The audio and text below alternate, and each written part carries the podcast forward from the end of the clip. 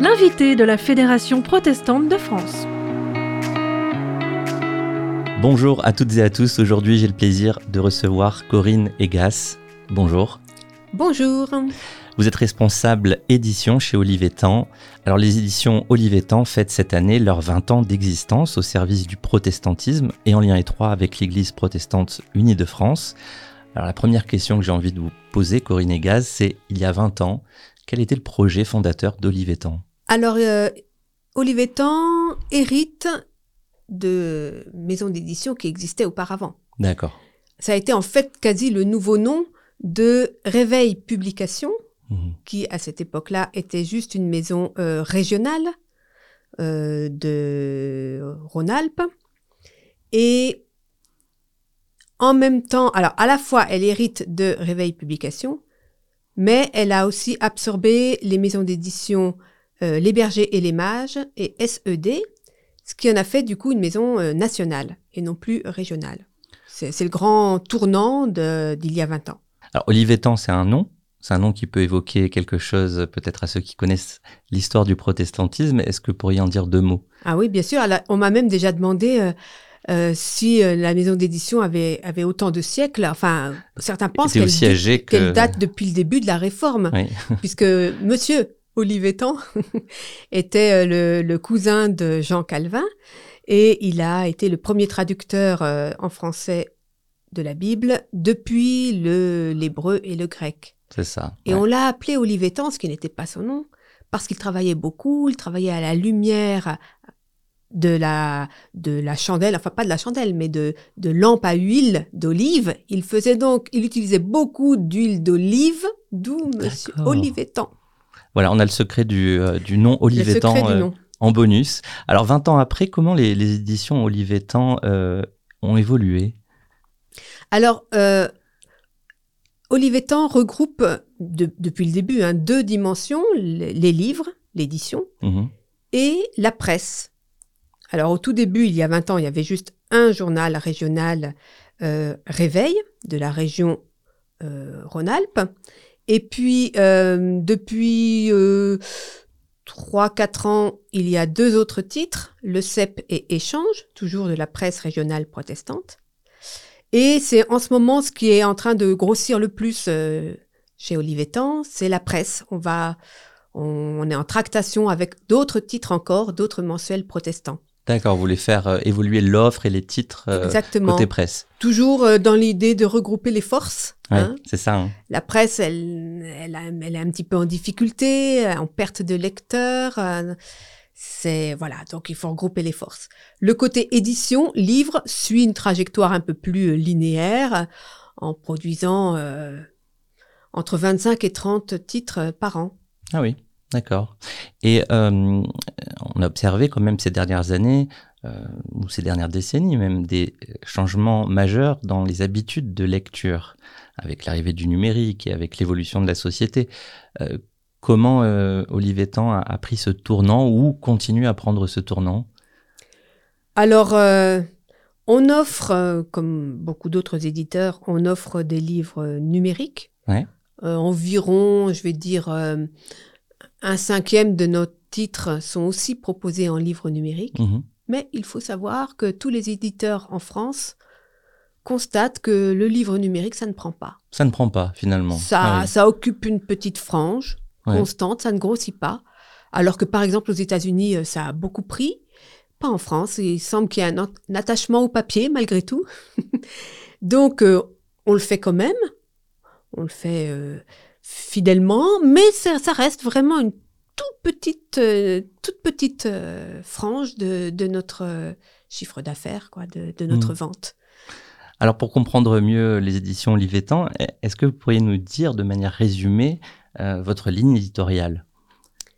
Alors, nous publions, bah, nous sommes dans, dans une niche éditoriale, bien sûr, hein, toute petite, puisque nous sommes dans le religieux, mhm. et plus petit que le religieux, le protestantisme. Alors, vous imaginez. Euh, J'imagine bien.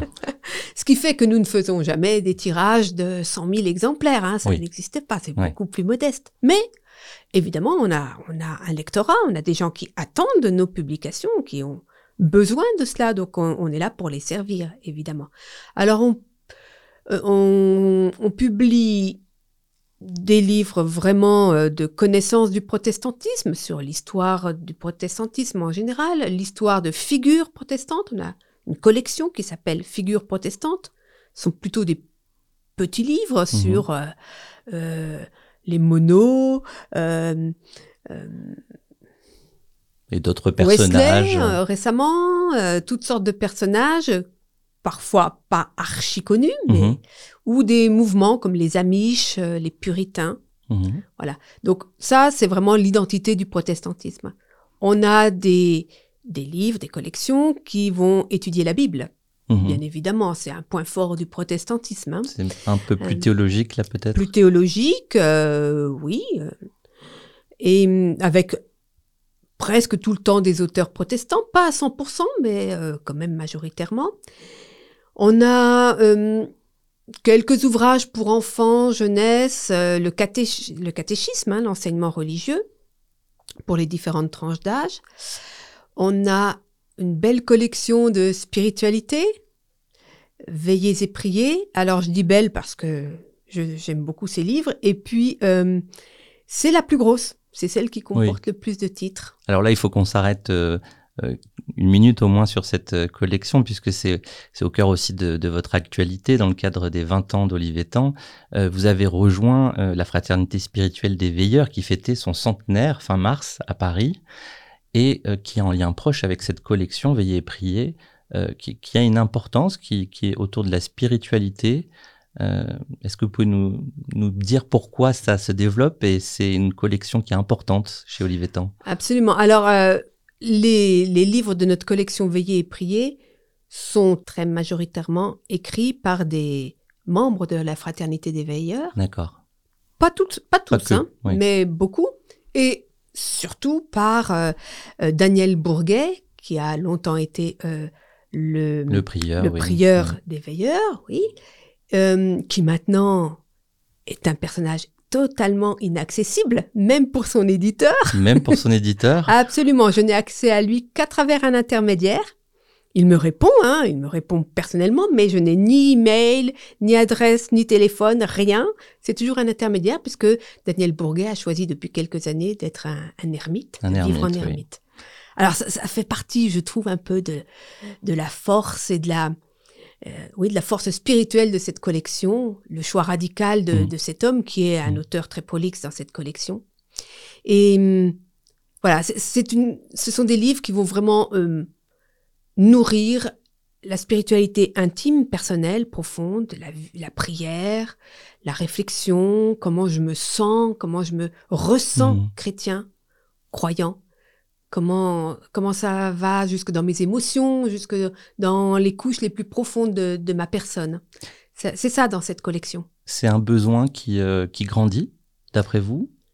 Eh bien, euh, quand on voit le succès de nos livres, euh, ouais, là, parce qu'il y a un côté très commercial, hein, je suis navrée chez Olivetan. Oui, il y a du et donc, aussi. on peut aussi mesurer mm. Mm. l'intérêt des lecteurs, leur mm. goût à, aux livres qui sont achetés. Et et vraiment, oui, le, beau succès de cette collection montre que c'est un véritable besoin, pas seulement des membres de la fraternité des veilleurs, ce, ne sont pas nos seuls euh, acheteurs, euh, clients de ces livres-là, mais c'est un courant, euh, je pense, constant dans, le protestantisme, dans le christianisme en général, hein, de, de personnes. Je dis pas que ça intéresse absolument tout le monde, non, mais je pense que ça en intéresse beaucoup. Euh, que, que, le, que la foi ne soit pas juste quelques rites une fois de temps en temps, euh, euh, quelques études très intellectuelles, mais soit vraiment vécue euh, dans, dans la transparence, dans, dans une authenticité, euh, soi-même devant soi-même, soi-même devant Dieu, sans compte à rendre aux autres, mais vraiment pourquoi je crois, qu'est-ce que je crois, qu'est-ce que ça change dans ma vie, comment je le vis, comment je fais des petites choses ou des grandes choses avec ça. C'est une belle façon euh, de présenter cette collection. Une autre question qui est, qui est un petit peu en lien, puisqu'on va parler de l'Église protestante unie de France, qui est un partenaire euh, fort d'Olivetan, qui, qui, a été même dans la démarche de, de fondation d'Olivetan. Comment euh, se vit ce lien aujourd'hui avec l'Église et, et Olivetan d'un autre côté? Alors c'est très très concret hmm.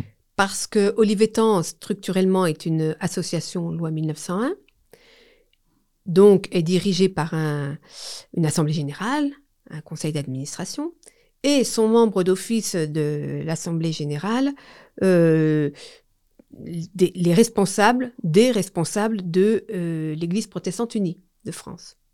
Donc par exemple, euh, la présidente du Conseil national de l'Église protestante unie de France, mhm. Emmanuelle Seybolt, est membre de l'AG d'Olivetan et vice-présidente euh, d'Olivetan. Du, conseil, oui. Par exemple.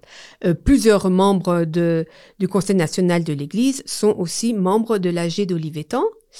Ça, au niveau national, mais aussi au niveau régional, puisque quand j'ai dit que Olivetan, c'était aussi la presse, eh bien, toutes les régions euh, protestantes dont le magazine est euh, chapeauté par Olivetan hmm. sont présentes dans l'AG d'Olivetan, les présidents de région. Donc vous voyez, c'est très très organique, très très fort. Et, aussi un soutien financier puisque, par exemple, moi je suis rémunérée par l'Église, pas par Olivetan. Ah oui, donc les liens, on voit, sont, sont très forts. Très forts, oui. Hein, on peut dire, est-ce qu'on peut dire qu'Olivetan, c'est un peu la, la maison d'édition de l'Église protestante unie? Absolument. C'est ce que pense euh, euh, l'Église. Elle, elle, considère Olivetan comme sa maison d'édition. Et Olivetan se considère comme totalement au service de l'Église protestante unie de France. Et vous, Corinne Egas, qu'est-ce qui vous a amené finalement à vous intéresser à l'édition protestante à Olivetan dans votre parcours? J'ai fait des études de théologie dans, ma jeunesse, juste après le bac, hein, donc euh, voilà. Comme quoi, le religieux, c'était mon truc mhm. complètement. Euh, je n'étais pas encore à cette époque membre de l'Église protestante unie, je le suis devenue relativement récemment. Mhm. Mais donc, euh, comme, oui, Olivetan veut que sa, son responsable d'édition soit un pasteur. Mhm. Quand mon prédécesseur, qui allait prendre sa retraite, m'a contacté en, pour, tâter le terrain, si je puis dire, euh, l'obstacle a été soulevé que je n'étais pas pasteur. Mm. Alors, comme mon CV me permettait d'y prétendre, j'ai eu un double recrutement. D'abord euh, devant la commission des ministères. Mm-hmm. Et puisqu'elle a dit oui, après, j'ai pu avoir le recrutement Olivetan. D'accord, donc vous avez à la fois fait une démarche pour devenir pasteur de l'Église protestante unie et euh, responsable édition chez Olivetan. Voilà, les deux se sont passés en même temps, mais euh, ça veut dire aussi que ce, ce travail d'écriture, de, la plume, ou d'accompagnement des auteurs, parce que c'est pas moi qui écris, évidemment, est considéré comme étant une œuvre de l'Église, une œuvre liée à, à, la propagation de la foi, etc., ou à l'enrichissement de la foi, ou à l'explication de la foi. Et un accompagnement pastoral. Et oui, et voilà. Donc euh, pour moi, c'est vraiment très très très fort, hmm. très significatif. Je suis très attachée à, à ce choix-là de, de l'Église et d'Olivetan. Alors pour finir cette interview, Corinne Egas, est-ce que vous pourriez nous dire euh, ce que ça vous apporte euh, quotidiennement de travailler chez Olivetan, dans les éditions, dans les livres? Alors moi, ce que j'aime le plus, c'est que en lisant les autres, je ne suis pas que face à moi-même. Je ne réfléchis pas en, boucle, euh, j'aime ça, ça m'intéresse, donc je relis que ça. Non, je suis, on vient me chercher, on m'apporte, on m'envoie des manuscrits. C'est pas moi qui aurais songé à ça. Et j'aime être confrontée comme ça à la pensée d'autrui, à la foi du coup d'autrui, euh, et que ça vienne des fois me déranger ou, ou simplement m'empêcher de tourner en rond, quoi. Alors ça, c'est ce que je préfère. On va finir sur ces mots. Merci beaucoup Corinne Egas, responsable édition chez Olivetan, d'avoir été en notre compagnie. Merci à vous. Vous pouvez retrouver plus d'informations sur Olivetan euh, sur internet www.édition au pluriel-olivetan.com et vous pouvez retrouver cette émission sur toutes les plateformes de podcast. Merci de nous avoir écoutés. À bientôt pour un nouvel invité de la Fédération protestante de France l'invité de la Fédération protestante de France.